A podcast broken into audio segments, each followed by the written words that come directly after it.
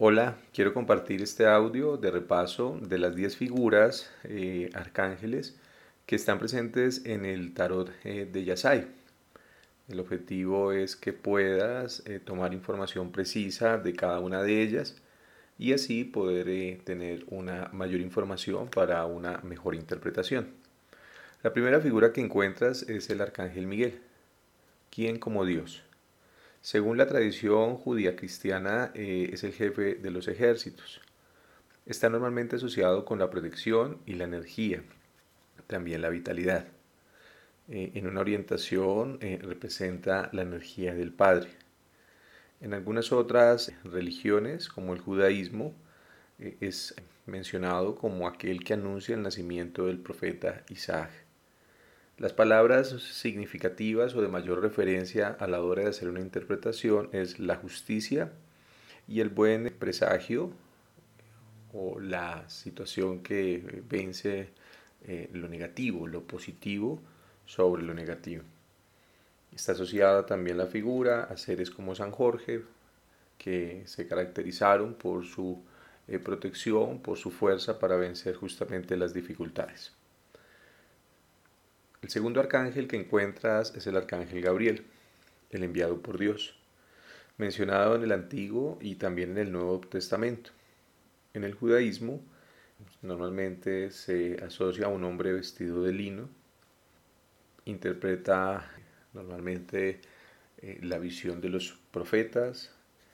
En la Cábala es eh, la novena esfera, el noveno céfiro que se conoce como Yesod. También en su tradición Yesod significa fundación. Está en la eh, corte eh, de Dios junto con Miguel y junto con el arcángel Rafael, siendo estos tres los ángeles más importantes. Se dice que es el más puro eh, ante los ojos de Dios. Representa la sabiduría, la pureza y la esperanza.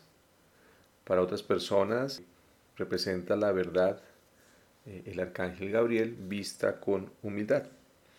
Este arcángel eh, es un arcángel que nos invita a ver y a interpretar el mundo con los ojos de la humildad, de la reverencia. Por eso también se asocia a la energía materna, a la energía del alma, la inclinación de sus rodillas, el respeto por todo lo que está enfrente, y la mirada noble, pura y bondadosa hacia el otro. El tercer arcángel que vamos a ver se conoce como Janiel. Janiel también es conocido como Anael, Aniel o Uriel.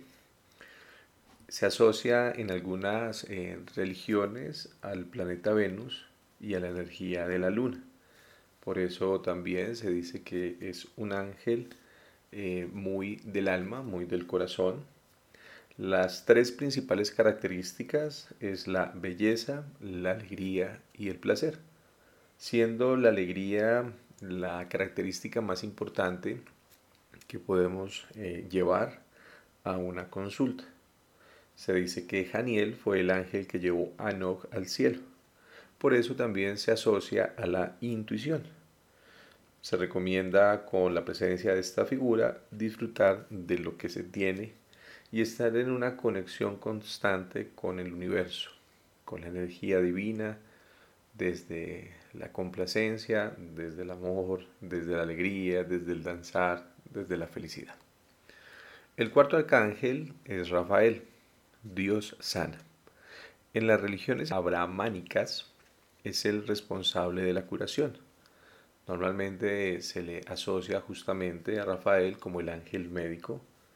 Si miran la figura del tarot de Yasai, en sus manos está macerando justamente plantas medicinales, a sus pies un pescado como representación también de la abundancia, su belleza, su entrega a la humanidad es una de sus principales eh, características.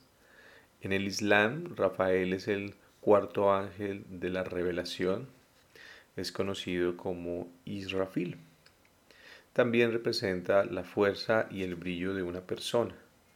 En la interpretación normalmente se asocia a la sanación o transformación de momentos difíciles, liderazgo y nobleza. El siguiente arcángel se conoce como Sariel. Sariel, el mandamiento de Dios, en el libro de Nor, es el encargado de los hombres eh, que pecan, de impartir la justicia. También es conocido como el ángel encargado de juzgar a los ángeles que han cometido algún tipo de adulterio y por consiguiente muchos han sido expulsados eh, del paraíso. Se dice que es un ángel que está a las puertas del cielo y también es representado como un serafín, un ser que está muy cerca a la luz, ser de mucha luminosidad, que normalmente guía y orienta. En la interpretación se recomienda tener en cuenta la determinación y sobre todo eh, poner las cosas en su debido orden, con justicia, pero también con misericordia. Tener presente en esta interpretación y a la hora de hacer una constelación familiar que su presencia podría indicar también a aquellos que han sido excluidos, juzgados, en algunos casos por manera justa o injusta, pero que necesitan volver a ocupar el lugar que les pertenece. El siguiente arcángel es Raguel, amigo de Dios. Defiende a los desfavorecidos. En el libro de Enoch, como uno de los siete arcángeles aparece, mostró a Enoch, por ejemplo, el fuego que guía las luminarias del cielo. Es el ángel del quinto sello, aquel que es mencionado en el Apocalipsis como el que con su trompeta hace la anunciación de la llegada del Cordero. Eh, por consiguiente, en la interpretación se le asocia como el ángel de los consejos a los hombres. Representa a las personas honestas, las personas equilibradas y la necesidad de verbalizar. El siguiente ángel es Remiel, el trueno de Dios, también denominado como el amor de Dios o el desconcierto de Dios. Remiel simboliza la resurrección, también considerado como el ángel de la espera, de la paciencia. Hay quienes eh, lo asocian, por lo menos en algunas religiones judío-cristianas, como el ángel que está antes, eh, justo en las puertas del cielo, esperando a aquellos que han fallecido y que están en un proceso de transición en la interpretación es el ángel que representa la misericordia en algo que ha estado oculto durante mucho tiempo. También se asocia a aspectos eh, femeninos y es un ángel principalmente que presenta por su escudo, por su lanza, la vigilancia y el cuidado de aquellos que están pasando por cambios significativos en la vida. El siguiente arcángel es el arcángel Raciel. Es el guardián de los secretos. Es un ángel de mucho poder. Es el guardián de lo oculto, de los misterios. Es el jefe de los tronos. Antes eh, también mencionado como un ángel que ayudó a Adán y Eva dándoles un texto sagrado eh, conocido como el libro del arcángel Raciel el Seref Raciel Humalaj, escrito eh, por, su propia, por su propio puño y letra, en donde contiene los misterios del universo. Este mismo libro fue entregado justamente a Adán Eva, luego a su hijo Enoch, y según eh, algunas tradiciones judío-cristianas, también fue entregado al mismo Salomón es el ángel del misterio, de los secretos y de las revelaciones. Se asocia siempre al conocimiento por ser el jefe de los tronos y por estar siempre sentado justo a la derecha del Padre, de conocer todos los secretos del universo. Eh, por eso siempre está asociado a la sabiduría del alma. El siguiente arcángel es Metatron también conocido como el pequeño llave. Eh, es un ángel que está asociado en primer lugar con Enoch.